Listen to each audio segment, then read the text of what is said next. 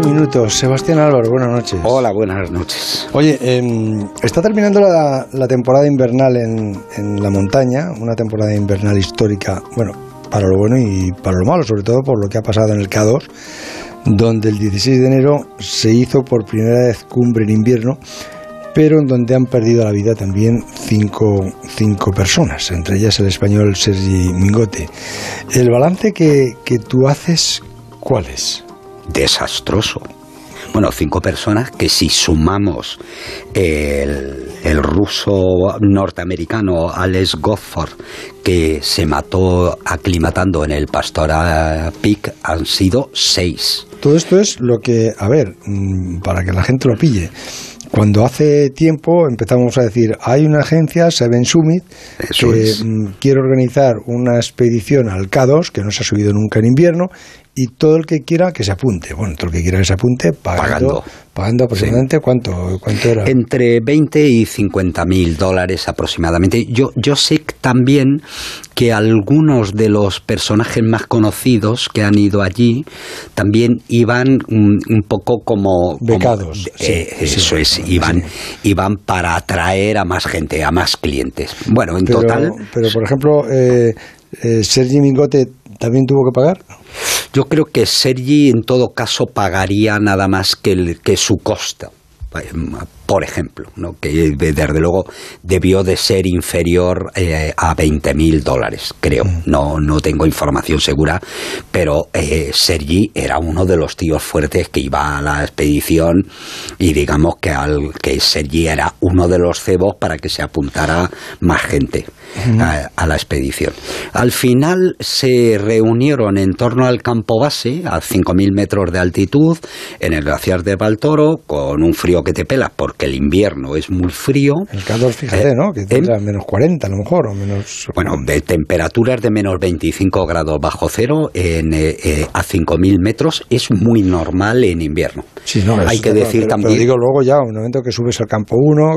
Allí al campo 2, bueno, las temperaturas que puedes tener y que yo he estado eh, chequeando otros inviernos, porque el año pasado estaba. ¿Este ha sido más frío en, el, Ha sido mucho más cálido. Sí. Sí. Lo que han tenido eh, es sobre todo dos ventanas. La primera de casi nueve días de buen tiempo, excepcionalmente bueno que eso también ha influido mucho en que se subiera el K2 en invierno. Pero por decirlo de alguna forma, ese periodo lo aprovecharon muy bien los, los serpas nepalíes, los 10 que subieron. Bueno, en realidad estamos hablando de 10 serpas cuando eran 9 serpas. Ya sabes que serpa es una etnia. No he entendido muy eh, bien eso, ¿no? Porque la gente que iba y se apuntaba, supuestamente los serpas les iban a, subir, les iban a subir al, K2. pero, luego los serpas cuando llegan allí dijeron, subo yo y... sí, yo creo... Mm, intuyo, que lo que pasó... Eh, Semen Summit organiza la expedición para subir ellos. Un grupo de, están, por supuesto, en su derecho de hacerlo y de hacer una expedición, digamos, nacionalista que era típica en los años 50. Hoy en día, bien, el momento que lo haces abierto y que el, que, quiera va y, el que no, tiene que pagar 30 o 40 mil euros, pues me cago en la mar. Entonces, o se lo devuelves o, se lo tienes que facilitar para que suba casi en el sensor. Sí, pero no se hace así. No se hace así. Se organiza estupendamente y se aprovecha la primera, el primer hueco de buen tiempo para colocar 10 serpas en la cumbre, 9 serpas y un gurka. ¿Y ellos te cobran esos 30.000 euros? ¿Por qué? ¿Por los serpas? ¿Por las cuerdas? Depende de lo que hayas contratado, pero en teoría, en una expedición. Porque el avión y todo eso te lo, tienes que pagar tú. Eso es. Te, recogen eh, generalmente en Kathmandú o en este caso en Islamabad y te ponen en la base de la montaña. Y luego, dependiendo de lo que tú hayas contratado, pues son el equipamiento de la ruta, es decir, colocar las cuerdas fijas, colocar los campamentos y en su, en, su defecto cada uno, ¿quieres botellas de oxígeno? Pues a ti te cuesta más porque a ti te vamos a subir cinco botellas al campo 3 o al campo 4. Y luego, serpas, ¿quieres serpas o no? Pues si quieres serpas, tanto. Bueno, el caso es que lo que ha venido después ha sido un desastre. Y ha sido un desastre de planificación, de organización y de ejecución, que es lo mínimo a lo que estaba obligada la agencia. Ha sido tal desastre que, primero, todo el mundo se queja de las cuerdas que, colocaron, que había cuerdas de baratillo, ha habido dos accidentes de, cuerdas eh, que no se sabe exactamente si era debido a que se ha roto alguna, alguna cuerda o bien al pasar el seguro. Murió Sergi eh, y luego murió el búlgaro Atanás Skatov, que cayó desde el campo 3 directo prácticamente al glaciar eh, abajo. Eh, pero luego es que en el ataque definitivo del resto de la gente, el campo 3 no estaba montado. Faltaban cuerdas que no llegaban hasta el campo 3. A partir del campo 3, la nada había que buscarse la vida. No se montó el campo 4. Eh, mucha de la gente, o prácticamente toda la gente que al llegar al campo 3 al día siguiente se bajó porque eh, se metieron 15 o 20 personas en solo tres o cuatro tiendas. Eh, no había oxígeno para, para todos y no había ni siquiera provisiones para todos, gas y comida. Así que se bajaron. Y el resultado al final, objetivo, objetivo es, este año, en efecto, como decían alguna gente, es que ha sido un hito histórico. Bueno, el único hito histórico que ha marcado este año, esta temporada invernal, es, se resume en 10 personas han subido a la cumbre y 5 personas han muerto. Es decir, es una estadística de las más terribles que se ha dado nunca en un 8000. Por cierto, una, una cosa, se suspendió finalmente la, la búsqueda de los desaparecidos. No, no, no. Eh, eh, lo que se ha suspendido es que Seven Summit ha levantado el campamento y se han ido. Pero los militares se han quedado. Han ido dos alpinistas chilenos que quieren ver si pueden ayudar.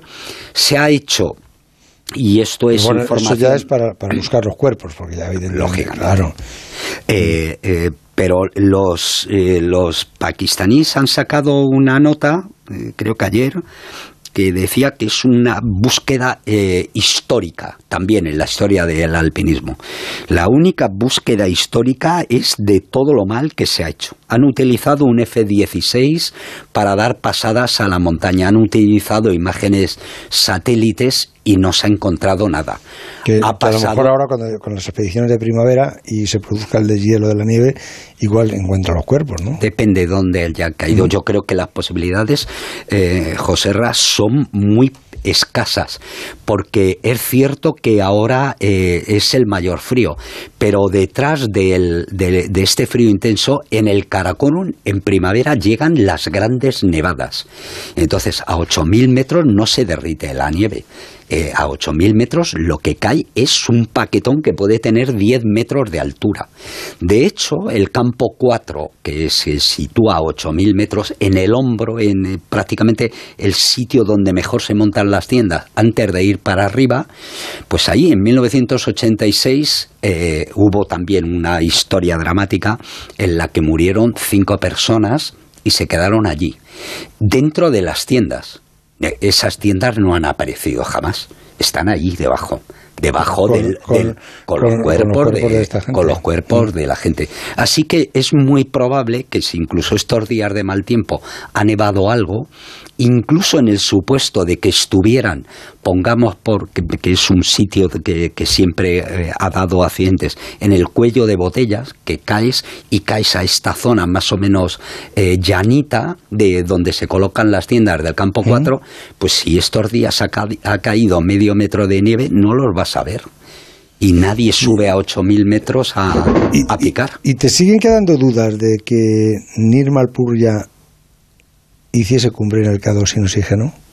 Vamos a ver, el, eh, tengo sospechas. tampoco, tampoco él lo puede demostrar que ha estado, ¿no? No tiene pruebas que ha estado, ¿no? Bueno, pero hay nueve personas que avalan eso. Si nueve personas avalan eso, hay que creerle. Yo lo que digo es, eh, tengo informaciones, y creo que son fiables, de que eh, Nirmal Purya, en, el, en la primera llegada que hace al campo 2, llegó de los últimos y digamos en lo que se habla en nuestro argot muy justo de fuerzas. Luego baja, eh, están unos días, hace buen tiempo, atacan y sube de... Nermal, Nermal Purja, para los que estéis en esa duda, es el alpinista este que hizo no sé cuántos picos con un helicóptero. Iba con un helicóptero, le dejaban en el campo base y él subía, y supuestamente subía hasta corriendo, ¿no? se bajaba otra vez, pues le volvía a coger el helicóptero y este, este hombre pues eh, cogió mucha fama, le ha ganado dinero a esto, subió, no sé qué, y puso la, la bandera de, de, Kuwait, y cobró, pues, no, ahora, 300 mil dólares, no sé cuánto cobró, no sé si por poner la bandera de Kuwait en, en, el, en ¿cuál fue? En el Amadablam, la montaña más sagrada para los serpas. Sí. Sí, bueno, pues este, este sí. Bueno, yo si, si nueve personas avalan eso, pero eh, parece que, es, mm, digamos, difícil que una persona que llega al campo 2, que, eh, que apenas tiene la buena aclimatación, a la vez siguiente suba del tirón sin, sin oxígeno al, al K2. Pero de esta historia yo estoy seguro que de, de, la historia del Cador de este año se va a hablar todavía durante mucho tiempo, se van a escribir libros, se van a hacer películas de todo lo que ha pasado. ¿Has hablado con Juanito hoy? Sí. ¿Qué tal está? quiere irse. Es que no aguanto esto, Sebas. Parece que le, que le dan a lo mejor, le dejan irse a casa el jueves, me ha dicho. Hasta el lunes, Sebas. Hasta el lunes.